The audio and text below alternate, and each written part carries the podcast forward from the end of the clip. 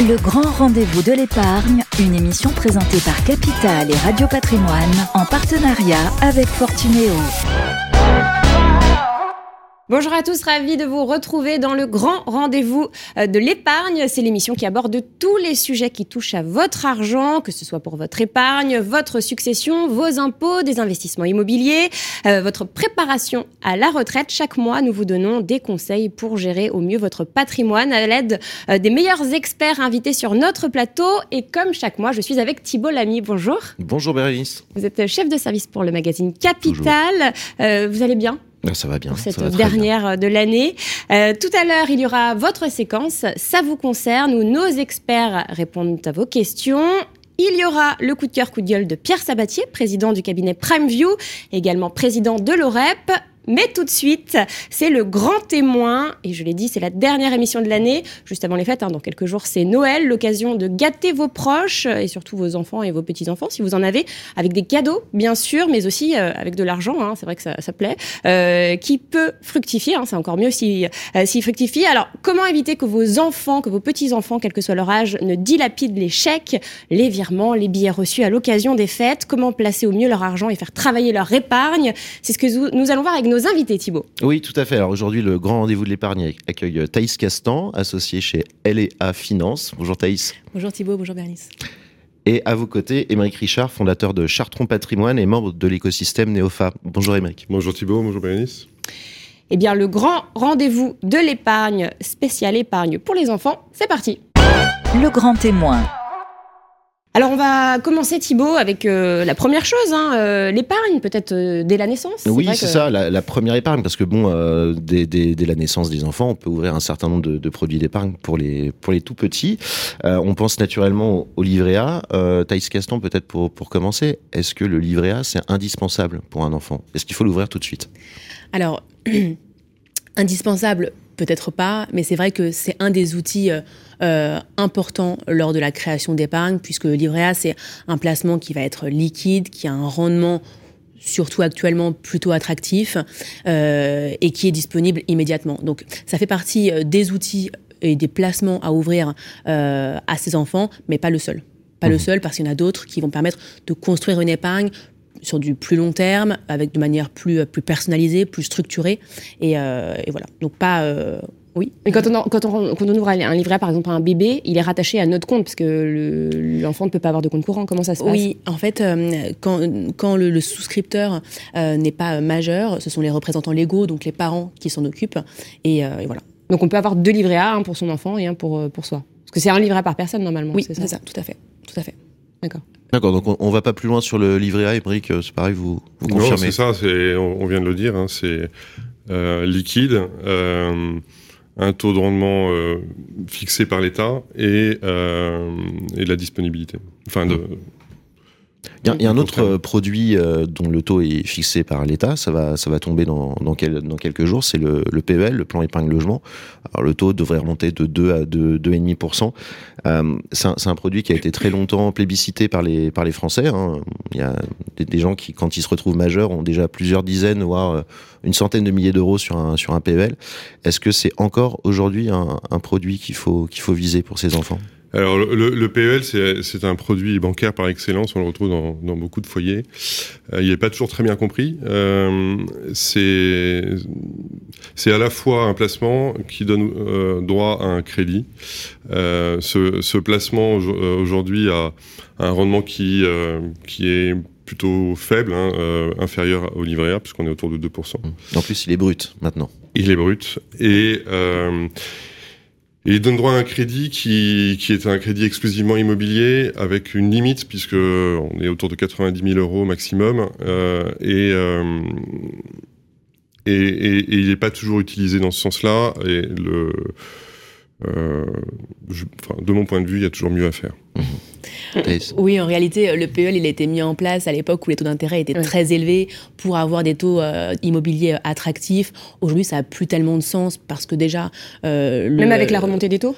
Oui. Oui, parce que la remontée des taux, euh, aujourd'hui, on est à 5 en moyenne, 5% hein, de, taux d'intérêt. À l'époque, on parlait euh, de nos parents qui devaient emprunter à des taux de 9, 10, 11, voire même plus, et qui, grâce au PEL, pouvaient emprunter à des taux inférieurs. Là, aujourd'hui, ça a moins de sens, d'autant que euh, aujourd'hui, le, taux de rentabilité du PEL est de 2%. Ça devrait augmenter à 2,5, mais net de fiscalité, on est à 1,4. Donc clairement, surtout avec une inflation en moyenne à 5%, est-ce que ça a du sens aujourd'hui? On ne pense pas. Bon, bah donc voilà, c'est réglé pour le, le PEL. L'épargne réglementée ne sera pas forcément la, bonne solution. Il y a quelque chose, Bérénice, à, laquelle on pense moins, parce qu'on se dit c'est plutôt quelque chose d'adulte, c'est l'assurance vie. C'est moins évident, mais on peut ouvrir une assurance vie euh, pour son enfant euh, de la même manière qu'un livret A dès, dès sa naissance. Est-ce que ça, c'est un bon choix pour vous, Émeric? Oui, c'est un bon choix. C'est un bon choix. D'abord parce que euh, on est euh, sur un investissement long terme, qui est à la fois long terme et qui, euh, qui assure une, certaine disponibilité. donc c'est un investissement qu'on peut alimenter progressivement, qu'on peut aussi quand l'enfant arrive à, l'âge de 18-20 ans et qu'il peut avoir des besoins dont on peut se permettre des retraits progressifs. Et avec une assurance vie, enfin, avec l'assurance vie procure aussi un avantage fiscal qui est non négligeable. Euh, si on commence tôt, comme on sait que après 8 ans, on, peut retirer les sommes euh, avec un abattement. Euh, la, durée qui, va, se passer jusqu'à l'âge adulte, on va dire, va, permettre ensuite aux, futurs, adultes de, pouvoir faire ces retraits en toute liberté et, avec un, avantage fiscal qui lui sera dû. C'est vrai que souvent sur l'assurance vie, on dit prenez date pour, euh, pour l'avantage fiscal. Là, on est, avec les enfants en bas âge, notamment, on est vraiment dedans. Et, et, et le deuxième avantage majeur, c'est euh, qu'il il permet une vraie diversification, puisqu'à l'intérieur, on a plusieurs enveloppes de, selon les catégories d'actifs dans lesquelles on va investir. Oui, nous partageons enfin entièrement euh, l'avis euh, d'Emeric sur, sur l'assurance vie. Euh, vous, vous parliez du livret A tout à l'heure. bah, voilà, l'assurance vie est aussi un primordial à ouvrir pour ses enfants le plus tôt possible. Euh, alors après, il y a deux manières de le faire. Soit les parents sont souscripteurs et euh, l'enfant est bénéficiaire. L'objectif n'est pas le même. Soit effectivement euh, l'enfant mineur est souscripteur et les parents qui sont les représentants légaux jusqu'à la majorité de, l'enfant, voilà, resteront les gestionnaires, si on veut, du contrat et à la majorité, les enfants pourront récupérer la somme qui a été valorisée, qui a été créée sur ce contrat, ou en tout cas, voilà, pourront le gérer à leur manière. Mais c'est vrai qu'une assurance vie, ça comporte plusieurs avantages, euh, qu'on soit mineur ou majeur. C'est euh, c'est un incontournable déplacement et de l'épargne de manière générale, du fait de sa fiscalité, parce qu'effectivement, on arrive à maturité fiscale au bout de 8 ans d'ouverture, et c'est euh, le placement financier qui aujourd'hui permet une fiscalité à terme, hein, habitant, très avantageuse, du fait de l'abattement. Hein, c'est 4600 euros si on est célibataire et 9200 euros d'abattement par an sur euh, les plus-values. Mhm. Donc euh, c'est quand même important.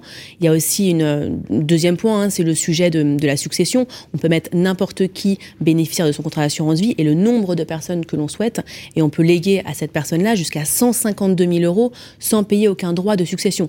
Donc c'est révolutionnaire dans le monde euh, euh du, euh, de la succession d'une part et des placements financiers mhm. d'autre part. Et puis troisième point, c'est le sujet du, du, du, véhicule en lui-même. On peut diversifier et personnaliser entièrement le placement à l'intérieur en fonction de son profil d'investisseur, de son horizon d'investissement et, et de la thématique qu'on a envie de lui donner.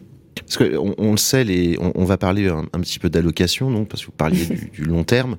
Et c'est vrai qu'on dit souvent, bah, plus on a de temps, plus on peut prendre des risques. Le français, généralement, il est quand même plutôt euh, averse au risque, on va dire. Il aime pas trop ça. Euh, il aime le fonds euro. Sur l'assurance vie, je crois, 1900 milliards d'euros hein, d'encours, environ 1400 milliards sur le, sur le fonds euro. Est-ce qu'il là, il faut pas que le papa, la maman réfléchissent exactement à l'opposé de ce qu'il fait habituellement? C'est-à-dire là, je prends des risques. Mmh. Euh, le fonds euro, limite peut-être euh, pour un enfant, on l'oublie totalement, en tout cas dans un premier temps. Oui, là, on a du temps devant soi. À partir du moment où on a du temps devant soi, on peut se permettre de prendre un peu plus de risques, d'aller sur des sur des fonds actions, de pouvoir euh, travailler peut-être aussi sur, sur des ETF, par exemple, qui sont accessibles aujourd'hui dans l'assurance vie, pour suivre les indices. Et des fonds diversifiés, flexibles euh, ou autres. Euh, mais il faut se permettre en fait cette prise de risque quand on est quand on est jeune, et donc euh, là la, durée va, va, permettre de le faire. L'assurance vie, c'est un vrai couteau suisse. on a on a vu tous les avantages. C'est un couteau suisse en matière fiscale, mais c'est un couteau suisse aussi en matière de gestion d'actifs. Et on a accès à, des, à, OPCVM, mais on a aussi aujourd'hui accès à d'autres catégories. On voit de plus en plus de FCPR euh, accessibles dans les contrats d'assurance vie. C'est aussi peut-être une catégorie euh, qui peut être intéressante euh, dans la durée. Mmh. Et si on, si on parle d'allocation, vraiment, est-ce qu'il y a un portefeuille type, par exemple, si je sais pas, pour, pour Noël, la famille est très généreuse avec, avec l'enfant, qu'on se retrouve avec 5000 euros. Euh, est-ce qu'aujourd'hui, euh, voilà, par exemple, je vous demande à tous les deux, comment je les place dans une assurance vie? Il n'y a pas réellement euh, d'allocation type parce que ça, ça va dépendre euh, euh, du souscripteur. Enfin voilà, quelles sont, quelle est sa, situation, quels sont ses besoins, quel est son horizon, quels sont voilà. donc allocation type, on n'aime pas tellement ce, terme. On n'aime pas tellement le terme non plus de, de prise de risque parce qu'en fait, ça dépend de la durée sur laquelle on investit. Le, le risque n'est pas le même. C'est vrai si on investit sur 6 mois ou même 3 ans que si on investit sur 18 ans. Mais alors là, plus, plus concrètement, l'enfant, il a un an et on se dit, j'investis pour, euh, je sais pas, qu'il puisse. Euh, on, habite dans une petite ville, on se dit peut-être qu'il ira faire euh, ses études ailleurs. Et il mm. faudra qu'il bah, paie son logement. Donc dans 20 ans, il faudra qu'il soit indépendant à ce niveau-là. Donc je veux lui construire une épargne dans laquelle il pourra piocher pour pour bah, vivre à ce moment-là L'idéal, la, gestion de bon père de famille, comme on le dit, c'est de diversifier euh, ses actifs. Donc euh, effectivement, investir à la fois sur des fonds, euh, des, des, fonds actions, comme le disait Émeric, mais aussi sur des fonds obligataires, et pourquoi pas varier sur des produits structurés, pourquoi pas sur, sur des fonds qui sont indiciels. mais c'est vrai, avoir une allocation qui soit suffisamment variée, aussi bien en termes de classe d'actifs qu'en termes de zone géographique zone géographique, pardon, et en termes de secteur d'activité diversifier un maximum, surtout sur le long terme. On peut, on peut aussi envisager, euh, si on n'est pas à l'aise avec euh, justement cette, cette allocation d'actifs, de, de, confier, euh, de confier en gestion sous mandat ou en, gestion profilée le, le, portefeuille et, en choisissant le profil qui nous convient. Mmh D'accord. Oui, c'est vrai, parce que quand on, quand on parlait voilà, des parents qui doivent prendre des décisions pour les enfants, peut-être que les parents ne sont pas à l'aise non plus avec la gestion de, leurs actifs, de l'épargne, comment faire pour investir sur tel, sur tel, fonds, à quel moment faut-il investir, à quel moment faut-il les retirer? C'est vrai qu'il vaut mieux avoir recours à un professionnel de manière générale euh, pour savoir voilà, où placer, comment le faire et, euh, quel, serait le meilleur véhicule finalement. Mmh. Mmh. Conseil classique, si on n'a pas le temps ou et pas les connaissances, on va avoir un, un conseiller en gestion de patrimoine par exemple qui exemple. C'est mieux. Et en termes de performance, juste, alors euh, qu'est-ce qu'on peut espérer au maximum euh, avec une assurance vie pour son enfant la question piège. question. Bah, Mais que les Français se posent hein, quand on place de l'argent pour son enfant, c'est ce qu'on veut savoir en priorité. Oui, bien sûr. Mais après, voilà, tout est dans le, dans le ratio rendement-risque en fait. Mm. Et euh, donc, il y a une chose aussi, euh, souvent le fonds, euh, enfin les, les, Français ont parlé du fonds euro, ils sont habitués à ce que l'assurance vie ce soit un rendement, bah, un peu comme le livret finalement, mm. euh, un rendement figé. Mais sauf que si on choisit une allocation diversifiée, le rendement il sera pas figé en fait. Le rendement il va varier, il va varier avec le temps, selon les années, selon le contexte économique.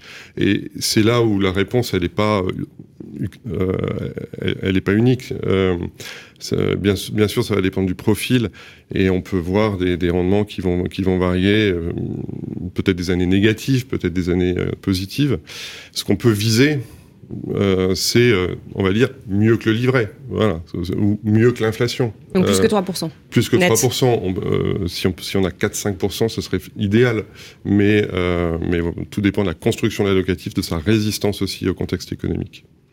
Et puis finalement, là où peut-être on pourrait être gagnant, au-delà du rendement, ce serait peut-être sur la fiscalité également de, de la plus-value, d'une part, parce que voilà, si on ressort les fonds après 8 ans, euh, sur ce type de produit comme l'assurance vie, on aura moins de fiscalité que sur le compte titre, par exemple. Mhm. Donc peut-être qu'on peut gagner un plus de performance grâce à la fiscalité, et aussi peut-être qu'on peut gagner un peu plus de performance à nouveau sur les droits de succession qu'on devrait payer si c'était investi sur un autre contrat, par exemple. Donc ce n'est pas que la rentabilité en elle-même, peut-être qu'il y a d'autres avantages aussi qui jouent mhm. sur la rentabilité au final. Une petite question pratique, encore une fois sur l'assurance vie. On, souscrit une, une, assurance vie pour, pour son enfant. Est-ce que son enfant peut toucher à son assurance vie? Est-ce qu'il y a un âge à partir duquel à sa, à sa, majorité. Tant que euh, si le donc euh, si le souscripteur est donc euh, le mineur, il pourra toucher l'argent sur son propre compte courant à sa majorité, puisque de toute manière, un compte courant ne peut être ouvert que par une personne majeure. Et donc, tant que le, le, mineur ne l'est pas, il ne pourra pas toucher son l'argent pour soi. Ce seront, ça tombera sur le compte des parents. Hmm. On va parler des STPI maintenant, les sociétés civiles en placement immobilier. Oui, bah, la, pierre papier, c'est euh, pareil. Hein, c'est comme l'assurance vie. Finalement, on peut, on peut souscrire des parts de SCPI pour, euh, pour son enfant dès, dès la naissance. Mais comment on fait concrètement? Euh, Comment ça se passe? Qui veut prendre la parole? Bah, En deux mots, la, la, SCPI, c'est comme l'assurance vie sur ce plan-là, c'est un placement long terme. Mm. Ça, c'est le premier point. Le deuxième, on peut le souscrire en direct ou on peut le souscrire d'ailleurs au travers de l'assurance vie. Euh, L'avantage de, l'assurance vie, c'est que ça va rentrer dans l'enveloppe fiscale de l'assurance vie qu'on vient de décrire. Euh, si c'est en, euh, en, direct, on, va toucher des revenus, vraisemblablement, et, ces revenus vont être perçus par les parents. on peut imaginer d'ailleurs de positionner les revenus dans des livrets ou dans d'autres placements euh, qui seront délivrés à, la majorité des, enfants. Ça peut être aussi ça. Est-ce qu'on peut imaginer un montage, par exemple, je souscris euh, des parts de SCPI pour mon enfant, il a un livret A ou un livret bancaire, et je flèche directement les, dividendes, les loyers vers ce On peut produit d'épargne. D'accord. La, la, deuxième solution, ce serait, ce serait de faire des acquisitions de parts en nue propriété. Euh, et l'avantage de cette solution-là, c'est que le débarquement euh, a une durée de 15-20 ans, ce qui nous permet de, pendant toute cette durée-là, euh, d'avoir euh, d'être positionné là-dessus, d'avoir une valorisation des parts qui progresse, et surtout au départ de, faire un gain à l'acquisition, euh, puisque on, on, acquiert les parts avec une décote. Mhm. Donc le, principe, ce sont les parents qui gardent l'usufruit et l'enfant qui a la nue propriété Non, le, ce que je propose, c'est juste faire une, acquisition en, en, nue propriété. Les usufruitiers, ce seront des tiers. Mhm. et, euh, et, et, au bout de 20 ans, on récupère la pleine propriété. À partir de ce moment-là, les enfants pourront avoir les revenus. Les revenus pendant les, les, 10, les 10, 15, 20 ans ne, ne seront pas... Euh, euh, touchés par le nu propriétaire. Euh, mais, euh, mais en fait, l'avantage, c'est que les, les gains seront faits dès l'acquisition, puisqu'en fait, on acquiert les, les, parts avec une décote. Mmh. Donc, à la pleine reconstitution, l'enfant détient pleinement les parts et donc touche les revenus. Exactement. Oui, il y, a plusieurs manières d'investir en, SCPI pour ses enfants. Il y a soit bah, l'enfant étant mineur, donc euh, les parents euh, achètent des parts de SCPI et donc reversent, comme disait euh, à l'instant, euh, les, loyers sur leur livret A, enfin sur le livret A des enfants ou autre, et ça permet de venir capitaliser au fil de l'eau une épargne. Soit on peut aussi l'investir, acheter des parts de SCPI, donc dans une assurance vie qu'on a ouverte pour son enfant, et donc on achète des parts de SCPI et ça constitue une partie du portefeuille de l'assurance vie du mineur. Et euh, euh, troisième solution aussi, euh, et c'est un point qui est très intéressant, comme le disait Emeric, c'est d'investir en une propriété, peut-être dans une SCI, pourquoi pas, où effectivement, une fois que le démembrement, alors soit il peut être temporaire, soit il peut être viager, mais s'il est temporaire, on peut mettre une durée fixe sur la nue propriété des départs et l'enfant pourrait récupérer donc la pleine propriété au bout de X années en fonction de ce que les parents euh, auraient fixé. Donc ça, c'est un point intéressant. C'est un peu plus technique, mais c'est un point intéressant. Et si, si, on se tient à, à, la version, on va dire un peu basique, j'ouvre des, quoi, je souscris des parts de SCPI pour pour mon enfant et je verse régulièrement pour avoir de, de nouvelles parts. On fait comment? On passe par des versements programmés. D'ailleurs, le, le, conseil pour pour rejoindre aussi euh, l'assurance vie. comment on fait concrètement? On fait des, ou vaut mieux mettre une grosse somme dès le départ et euh, qu'est-ce qu'il y a de plus efficace finalement on parle souvent de lisser le point d'entrée, euh, mais ça c'est souvent sur les marchés boursiers. Mhm. Alors les parts de SCPI évoluent dans le temps et on le voit notamment euh, cette année. Euh, mais bon, ça évolue pas au même rythme qu'une action. Donc lisser un point d'entrée, chaque année éventuellement, mais ça bouge pas suffisamment fréquemment pour euh, lisser le point d'entrée tous les mois, par exemple. Mhm. Donc, euh, euh, en revanche, ce qui peut être intéressant, au-delà de lisser le point d'entrée, c'est pour les parents. Ça veut dire que on n'a pas forcément une épargne à mettre tous les mois pour ce sujet-là, de part de SCPI des enfants. En revanche, s'il nous reste un reliquat à la fin de l'année, pourquoi pas l'investir tous les ans, oui, pour ses enfants et dans des parts de SCPI de manière mhm. échelonnée. Ça peut être une stratégie d'épargne intéressante. Oui, vous confirmez. Mm.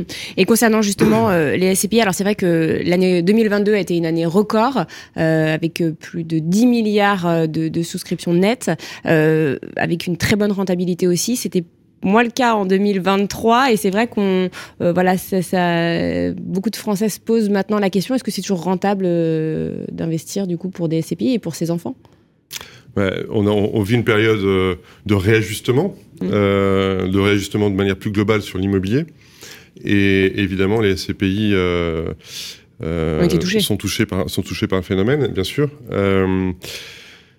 Voilà, après, comme dans toute, euh, toute période de ce, de ce type-là, euh, ça peut être une opportunité aussi pour se, pour se positionner, euh, puisque les, les valeurs départ ont été diminuées, parfois jusqu'à 30%, donc, donc pourquoi pas, à condition évidemment qu'on ait confiance dans le, dans le support, dans, dans, dans, les sous-jacents, enfin dans, dans, les, dans les biens immobiliers investis par, par les SCPI. Donc il faut être assez vigilant, regarder bien, bien accompagné en fait. Bien accompagnant. Je pense qu'en effet, sur ce sujet-là, c'est important de, de, de, de, lire, de lire euh, toutes les informations qu'on peut avoir sur chacune des SCPI, puis d'écouter euh, ce, que, ce que peuvent nous dire les conseillers, oui.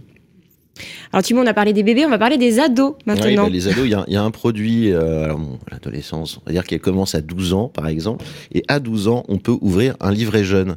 Est-ce que un livret jeune, c'est la même question que pour le livret A finalement. Est-ce que c'est intéressant, Thaïs? Alors, c'est intéressant, je dirais, euh, du fait de sa rentabilité et du fait de sa fiscalité, puisque la rentabilité est relativement intéressante par rapport à ce qu'on peut trouver dans l'autre parmi la gamme des livrets mmh. bancaires. On, rappelle, c'est au moins égal au taux du livret. C'est ça, voilà. Euh, et puis surtout, on n'a pas de fiscalité sur la rentabilité. Bon, après, le plafond, il est de 1600 euros. Donc, euh, ça reste quand même peu significatif, je dirais, sur l'épargne globale qu'on peut ouvrir pour ses enfants. C'est vrai que 1600 euros, c'est pas beaucoup. C'est assez symbolique et euh, c'est un beau produit d'appel pour, euh, pour les banquiers. Euh, mm. Mais souvent, c'est complété en effet par le livret. Vous parliez de produits d'appel pour les banquiers. Il y a les livrets bancaires notamment avec les. On, appelait, on appelle de nouveau les super livrets parce qu'il y a des, des, offres plutôt sympathiques en, en ce moment. Est-ce que c'est la même question pour, pour les autres livrets? Est-ce que, ça, est -ce que ça vaut le coup pour un enfant?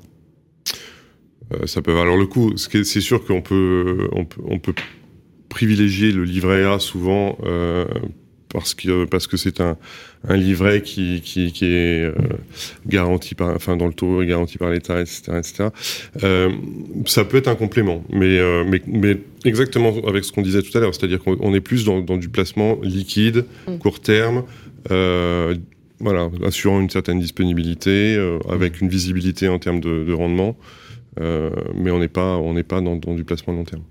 Autant, autant pour le livret A, euh, euh, c'est vrai que, comme je, disais tout à l'heure, hein, c'est un, un, déplacement euh, primordial à, à ouvrir. C'est pas le seul, mais c'est un déplacement. Autant les livrets d'épargne classiques présentent assez peu d'intérêt euh, parce que euh, non seulement la fiscalité euh, est plus importante, hein, on est sur un taux de, de, fiscalité de 30% et un rendement qui est plus faible. alors ça dépend, en fait, c'est qu'il n'y a pas de règle à ce niveau-là. Ça, dépend des établissements bancaires.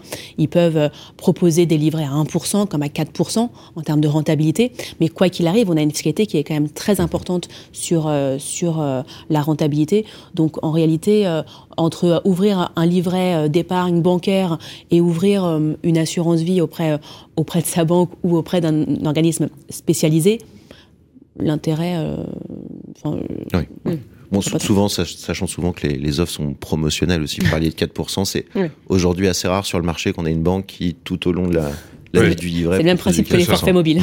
Oui, les, les forfaits sont boostés pendant quelques mois et puis après, ça, faut, bien se renseigner. Faut faire attention aux petites lignes, euh, petites étoiles euh, à côté. Euh, alors, il y aura des changements à partir du 1er janvier. Oui, oui, oui, Bérénice. On a, on a déjà pas mal balayé les, les placements pour les, pour les enfants, mais il y avait, il y avait quelque chose. C'était une sorte de bizarrerie. On pouvait souscrire un plan d'épargne retraite et on le peut mm. encore jusqu'à la fin de l'année, je crois, souscrire un PER pour son enfant mineur, ça, normalement, ça doit être interdit en, en 2024. On est d'accord, hein, américain. Plus de PER pour un enfant mineur à partir de l'an prochain. On peut encore le faire quelques semaines. Euh... Alors, est-ce qu'il faut se dépêcher pour le faire? Tout dépend pourquoi on veut le faire. euh, le, le, le, PER, c'est un placement retraite. Donc ça veut dire que logiquement, euh, sauf cas particulier, euh, vous en, euh, le placement est délivré qu'au moment de la retraite. Donc en effet, pour un enfant, se dire, ben voilà, je vais lui offrir un, placement dont il bénéficiera un jour à sa retraite, pourquoi pas euh, Si en plus euh, il me permet de diminuer mes impôts au moment où je vais verser, pourquoi pas Maintenant, il faut savoir une chose, c'est que si vous l'utilisez euh, en, réduisant vos impôts au moment du versement, le, votre enfant sera rattrapé en termes de fiscalité au moment où il va disposer des fonds, que ce soit à la retraite ou à l'occasion, par exemple, de euh, l'acquisition de sa résidence principale. Donc, un... Donc il sera imposé en fait sur la ce qui ce qui, ce qui retirera de exactement. Et, et c'est donc c'est un cadeau euh, en quelque sorte mais euh, qui a aussi euh, qui a aussi ses inconvénients. Euh, voilà et oui bah, pourquoi pas mais mais c'est peut-être pas ce qui est de, de, de, de, plus de plus opportun voilà. mmh. Oui, bah, moi je partage l'avis d'Emeric, hein, comme son nom l'indique, c'est un placement d'épargne dédié à la retraite. Alors, euh, grâce à la loi Pacte de 2019, on a la possibilité de oui, ça sortir. A été assoupli. Voilà, ça a été allégé en termes de sortie, notamment pour l'achat de la résidence principale, mais euh, on, on, doit quand même rembourser l'avantage fiscal qu'on a eu, parce que je rappelle que c'est les cotisations versées sur un PER donnent lieu à une réduction euh, d'impôts.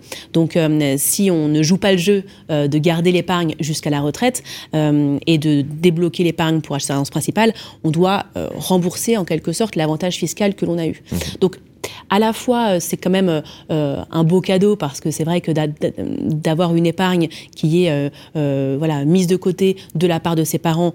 C'était tout toujours euh, voilà intéressant.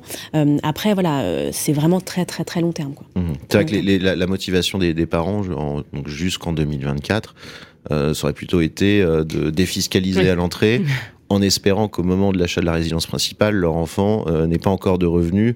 Peut-être qu'ils aient procédé à une donation, quelque chose comme ça, qui leur permette de constituer un apport, mais bon, c'est des cas de, de, figure qui semblent un peu improbables dans la plupart des cas. Mmh. Mmh. Mmh.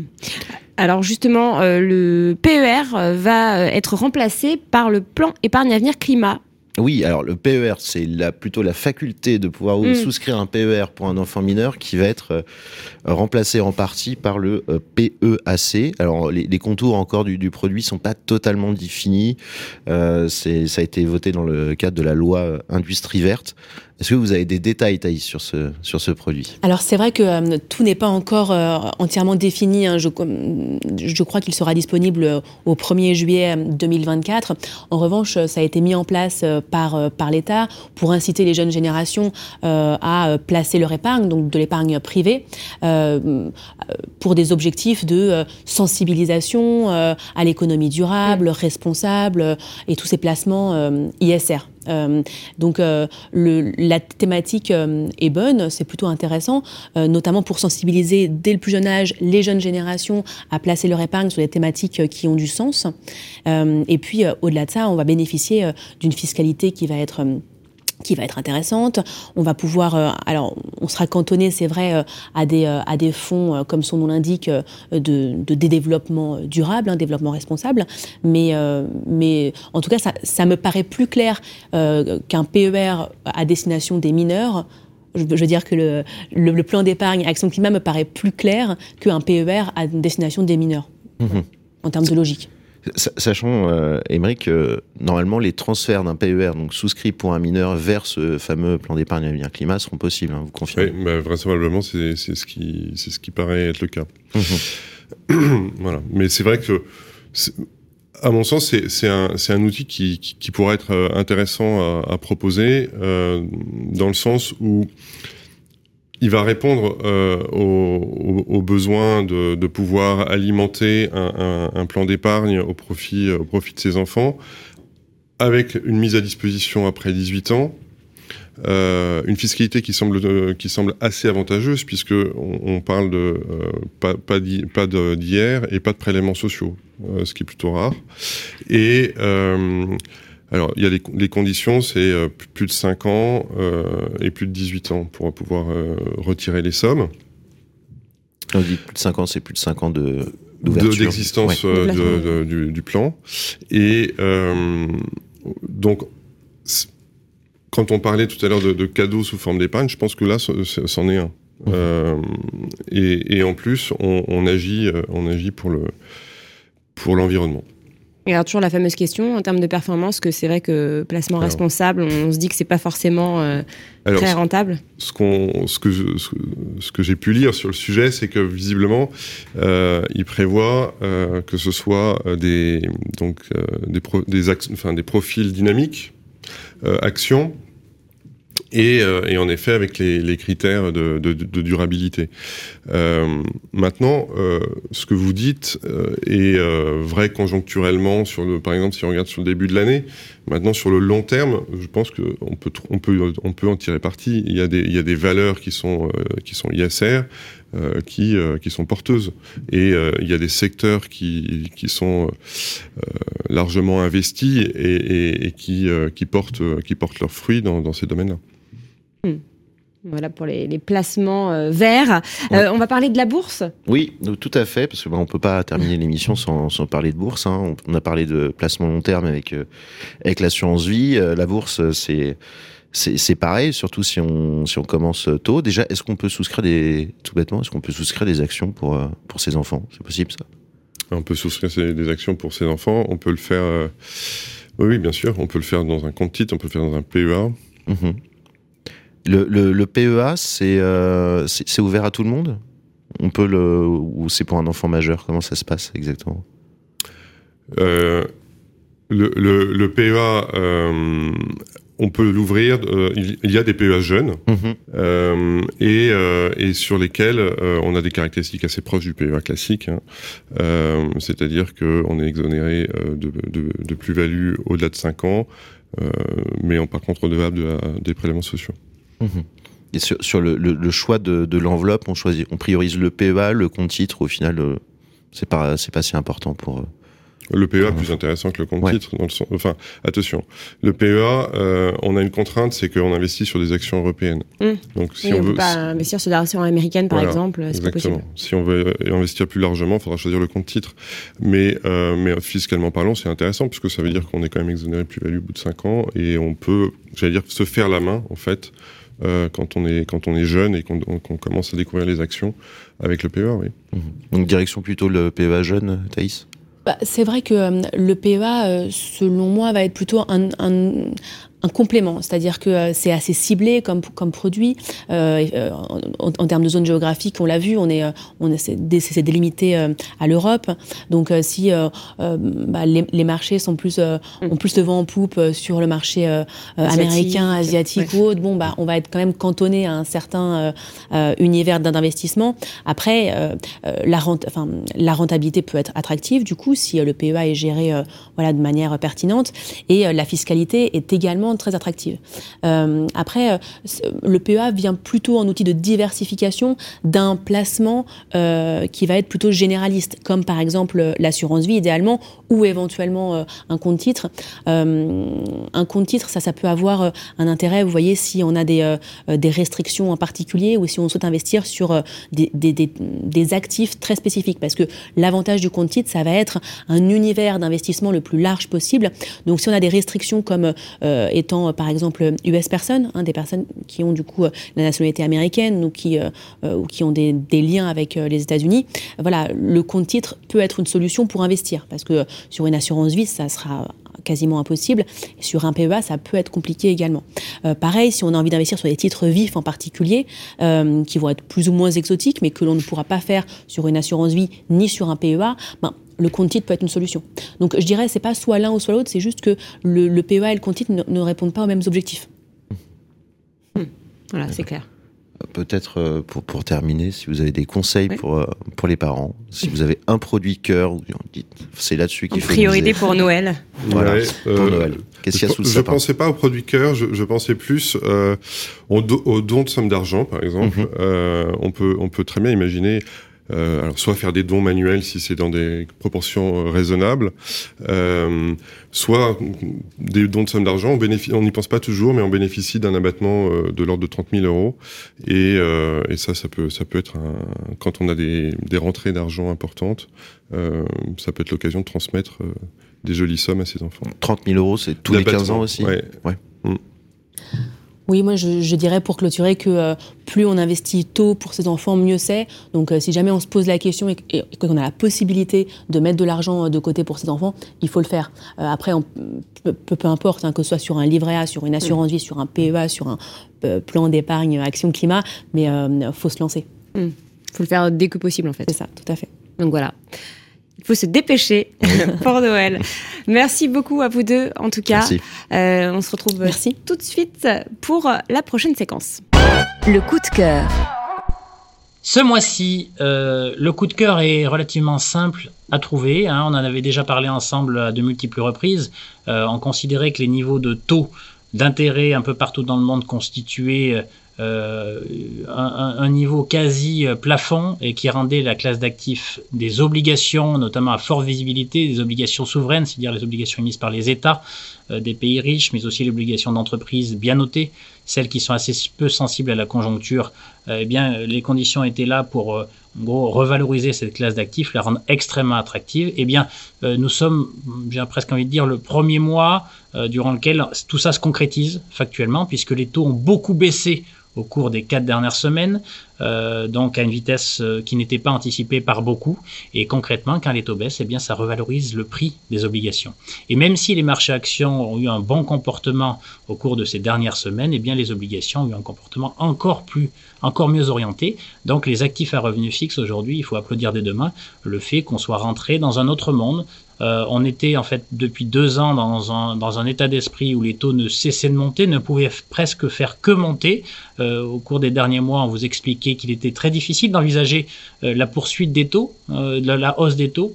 Euh, dans un contexte où aussi euh, tout simplement les taux continuaient de monter, eh bien l'économie en pâtirait et on serait plus dans l'ordre de ralentissement, mais on serait beaucoup plus dans une récession. Et si les taux montaient encore plus, une récession qui pourrait être sévère, eh bien fort heureusement, euh, les banquiers centraux n'ont pas commis, ou en tout cas nous délivrent aujourd'hui les messages qu'ils ne souhaitent pas commettre cette erreur de continuer à appuyer trop fort avec les deux pieds sur le frein parce que, bah, vous le savez, hein, si on appuie pendant trop longtemps euh, les deux pieds sur le frein, eh bien, on risque de faire caler le véhicule.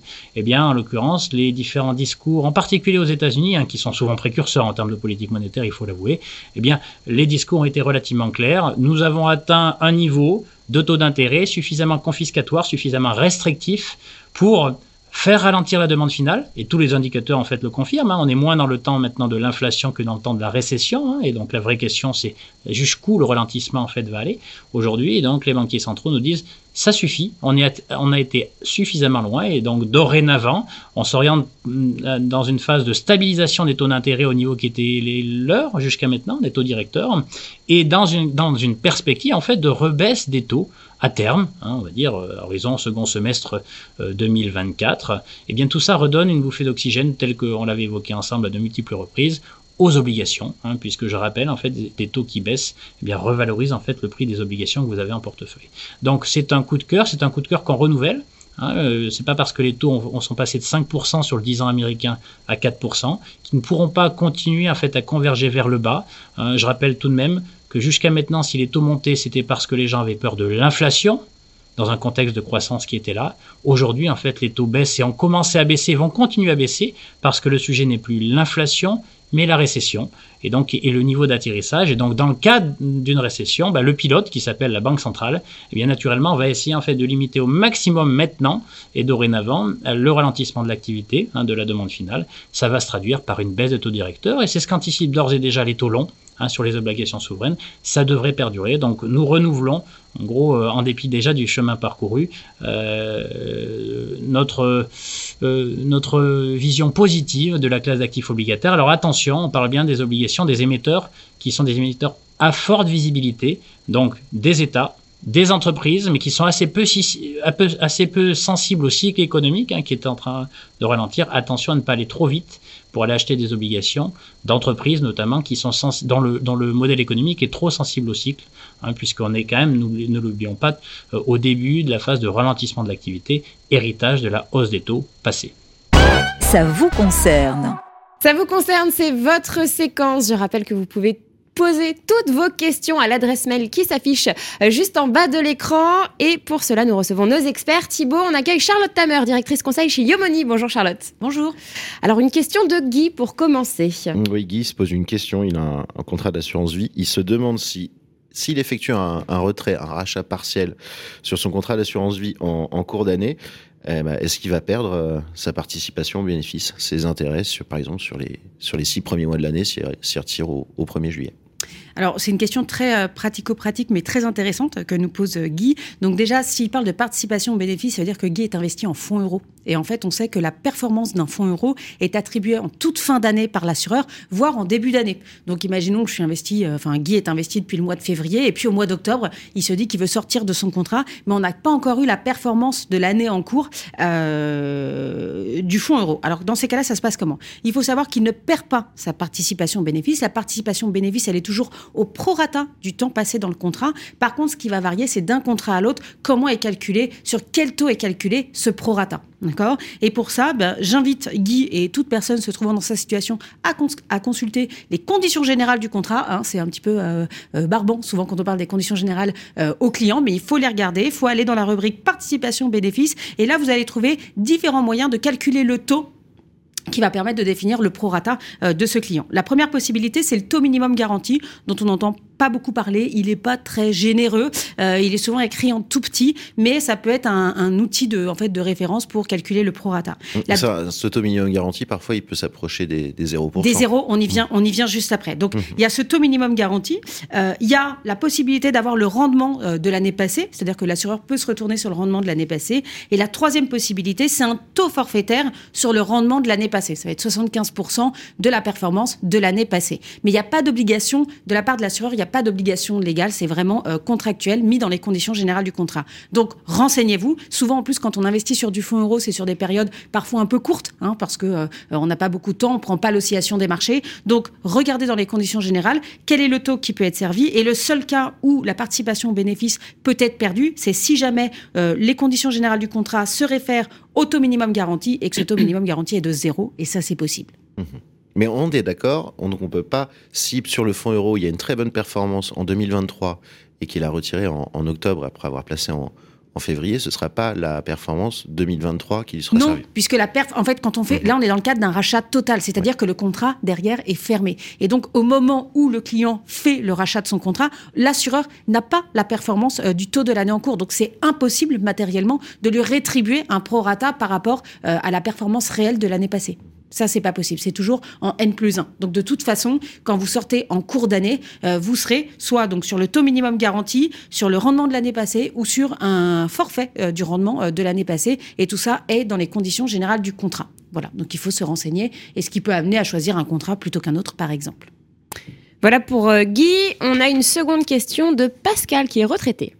Oui, Pascal, c'est une retraitée qui a, 62 ans et euh, elle s'adresse à, vous, euh, Charlotte, parce qu'au 1er janvier, sa banque lui demande de fermer son PERP, donc son plan d'épargne retraite populaire.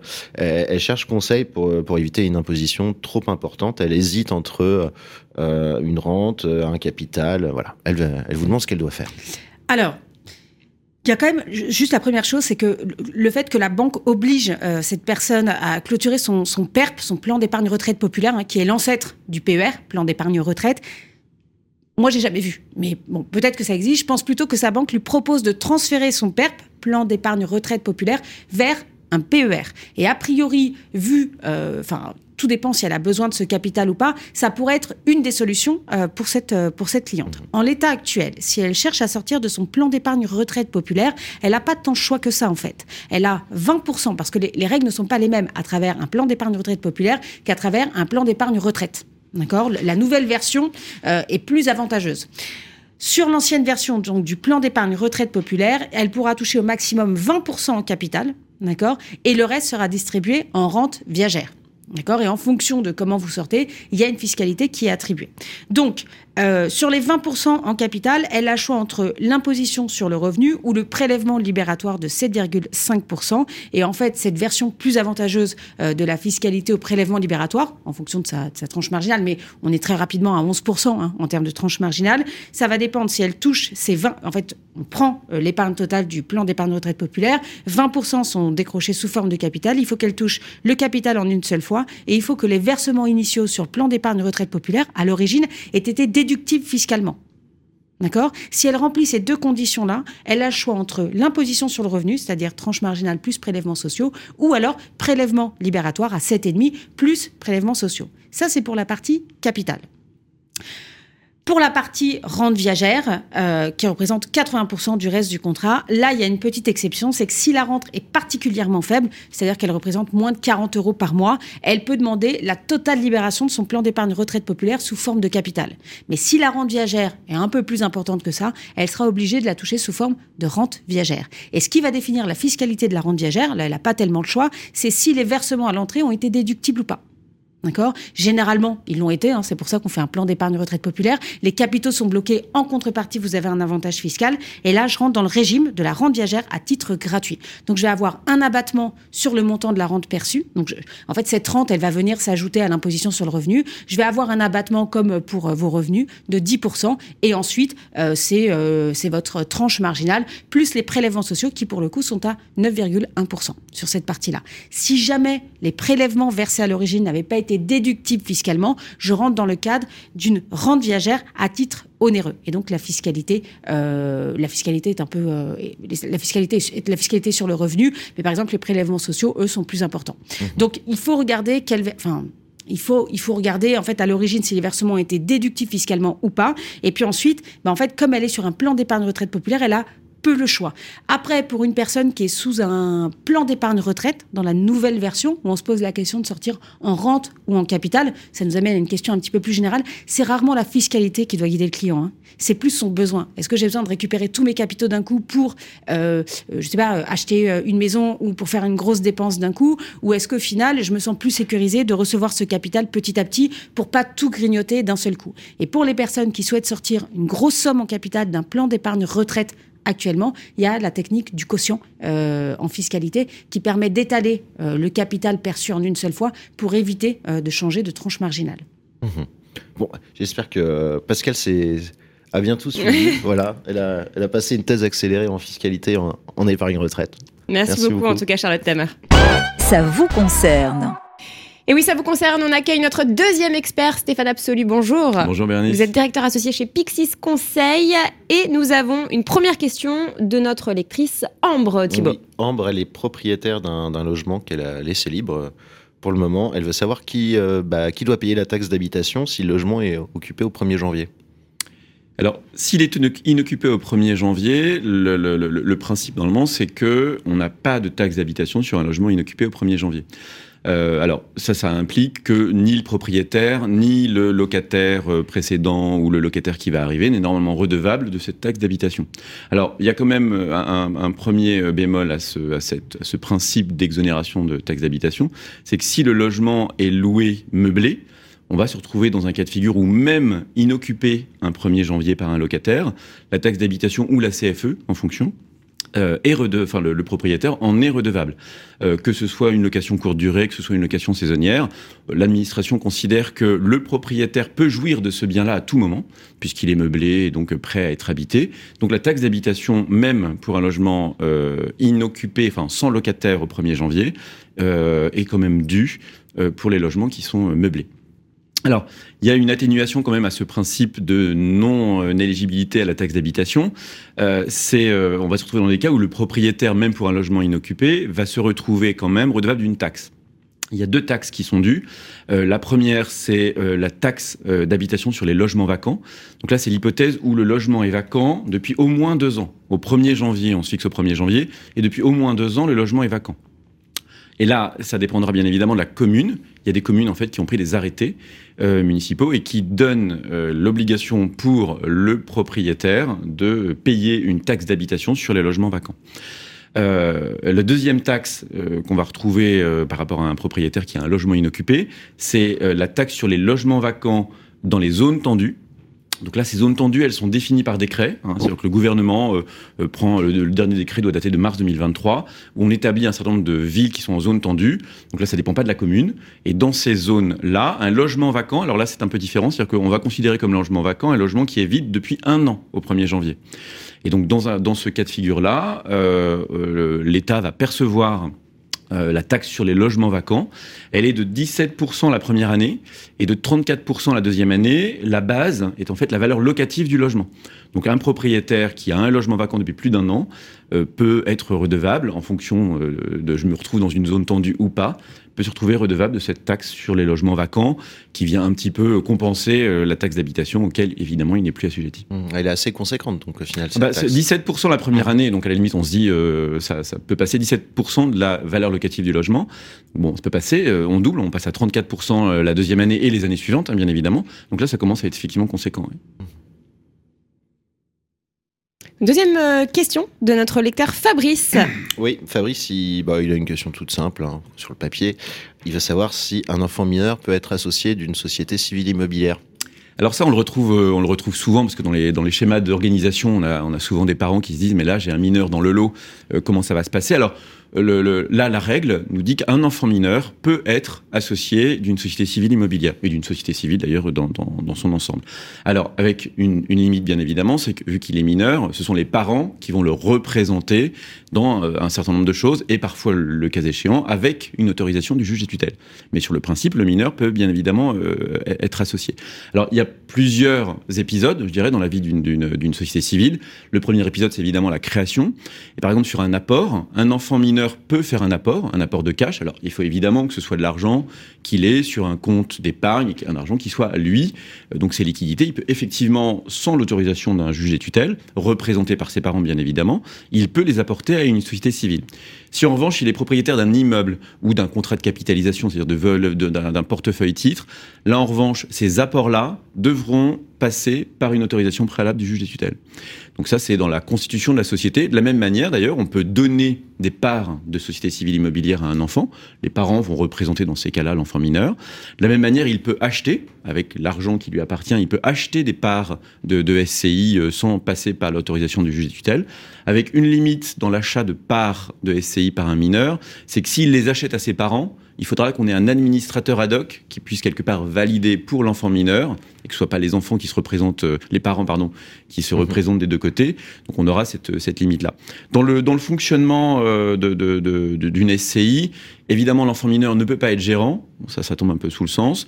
Euh, dans les assemblées générales, il sera représenté euh, par ses parents. De la même manière, il peut, dans sa minorité, euh, vendre euh, les parts sociales. Là aussi, il sera représenté par ses parents. Mais dans tout ce cadre-là, on n'a pas besoin de l'autorisation d'un juge des tutelles. Alors, ça se complique un petit peu en termes de responsabilité, parce que je rappelle que euh, dans une société civile, la responsabilité, elle est conjointe et indéfinie. Et il faut savoir que la minorité de l'enfant ne fait pas obstacle à ce qu'on lui applique cette responsabilité conjointe et indéfinie.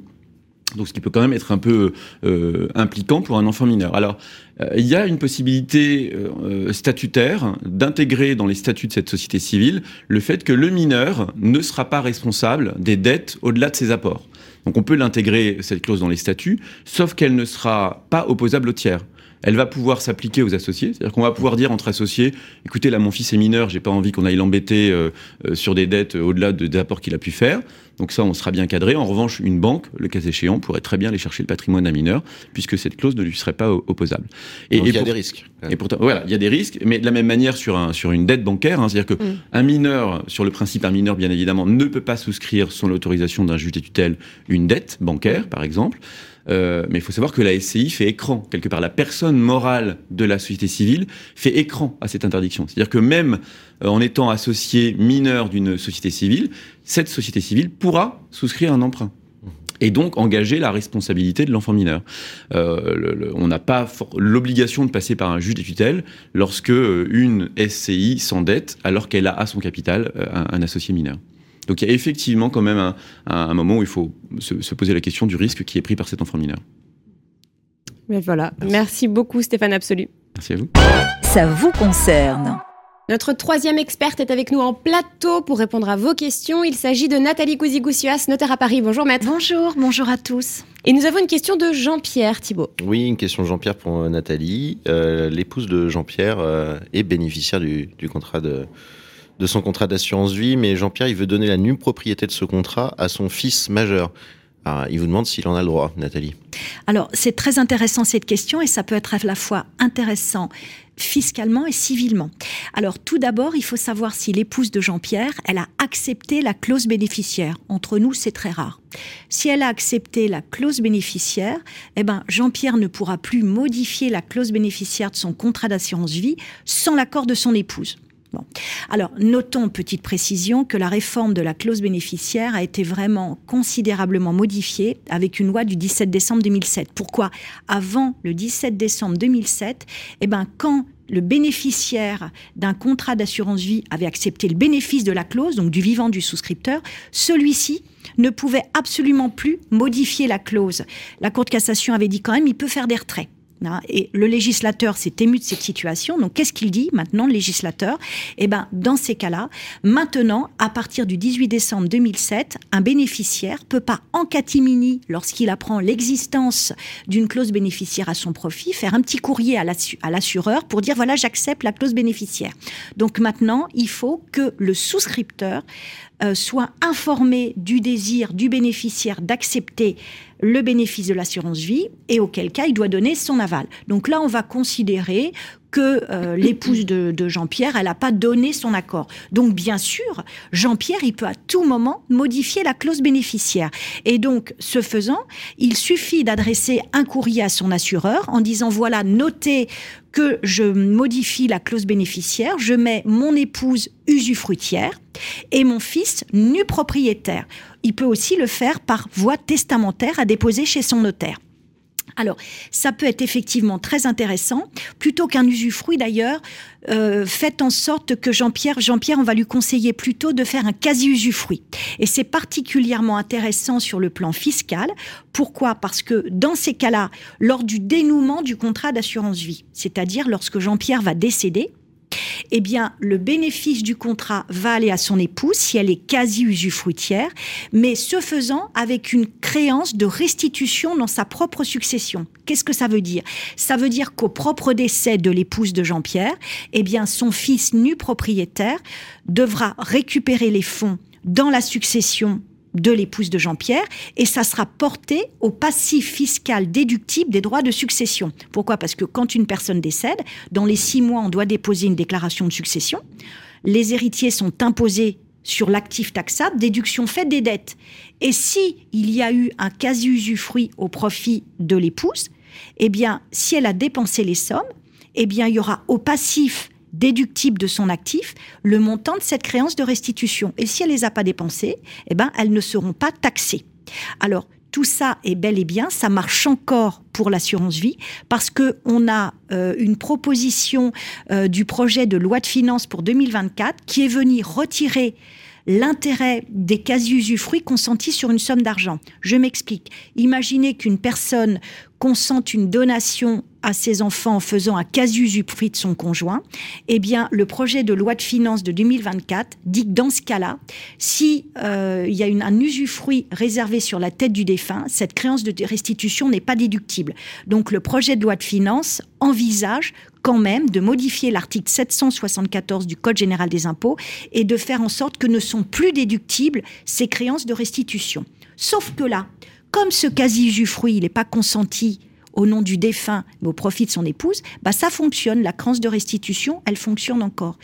Si Jean-Pierre ne veut pas faire un quasi-usufruit, mais un simple usufruit nu propriété, bah, il y aura en fait une répartition des sommes à son décès avec la fiscalité afférente pour chaque bénéficiaire du contrat d'assurance vie. Et nous avons donc une seconde question de Cathy qui a reçu une somme d'argent d'un héritage, Thibault. Oui, et elle veut savoir euh, si cette somme entrera dans son actif successoral elle, bah, au moment de son, son décès. Elle veut savoir si c'est cette somme ou euh, la somme restant sur son compte euh, bah, qui comptera justement. Sachant qu'en plus, elle compte acheter une voiture avec cette somme. Très bien, alors très bonne question de, de, Cathy, notre auditrice. En fait, euh, ce qu'il faut savoir, c'est que lorsqu'une personne décède, et donc au décès de Cathy, le plus tard possible, il y a une photographie de son patrimoine au jour du décès. C'est-à-dire qu'en fait, les héritiers de Cathy seront tenus, souvent avec l'aide de leur notaire, de déposer dans les six mois du décès une déclaration de succession disant, bah voilà, Cathy est décédée et elle laisse dans son patrimoine, à l'actif, les sommes, déduction faite des dettes. Et donc, ce ne seront uniquement, non pas les sommes dont elle a été propriétaire durant sa vie, et notamment la somme dont elle a hérité, mais la somme qui restera. C'est-à-dire que si notre Cathy, elle a tout dépensé, bah, il n'y aura plus rien à déclarer. Donc, c'est vraiment ce qu'on laisse à son décès qui est taxé. Ce qui a été dépensé n'est plus taxé. peu importe l'origine finalement. Peu importe l'origine. Mhm. En revanche, si Cathy les a pas dépensés, eh ben elle paiera, elle aura payé un impôt à la suite du décès de la personne dont elle a hérité, et ses propres héritiers paieront aussi un impôt sur les sommes qu'ils héritent de Cathy. Hein? Alors, quand je dis attention, il faut être méfiant parce qu'on se dit euh, les enfants, enfin les héritiers ne paient que sur les sommes qu'il y a. Donc les héritiers vont se dire ah bah est-ce que ça serait pas malin de retirer plein de sous du compte de notre maman parce que avec son aval parce qu'on sait qu'elle va décéder? Alors c'est pas aussi simple que ça parce qu'effectivement l'administration fiscale dans ce cas-là, eh bien elle a un droit de regard sur les sommes qui sont sorties un an avant le décès. Et aux héritiers à charge pour les héritiers de prouver que ces sommes ont vraiment été utilisées par la défunte et non pas par eux. Parce que sinon on s'amuserait à tout sortir. Et puis au jour du décès bah regardez monsieur l'administrateur fiscal, il y a zéro sur les comptes alors qu'il y avait 50 000 euros il y a deux mois. Hein. Mais la déclaration de succession, eh bien, c'est vraiment la photographie de ce qu'il y avait au jour du décès. Donc, si Cathy l'a dépensé, bah, elle aura plus rien ses héritiers n'auront plus rien à payer. Si elle a acheté une voiture, bah, ça sera la valeur à l'argus de la voiture. Si la voiture ne vaut plus rien, ça sera zéro.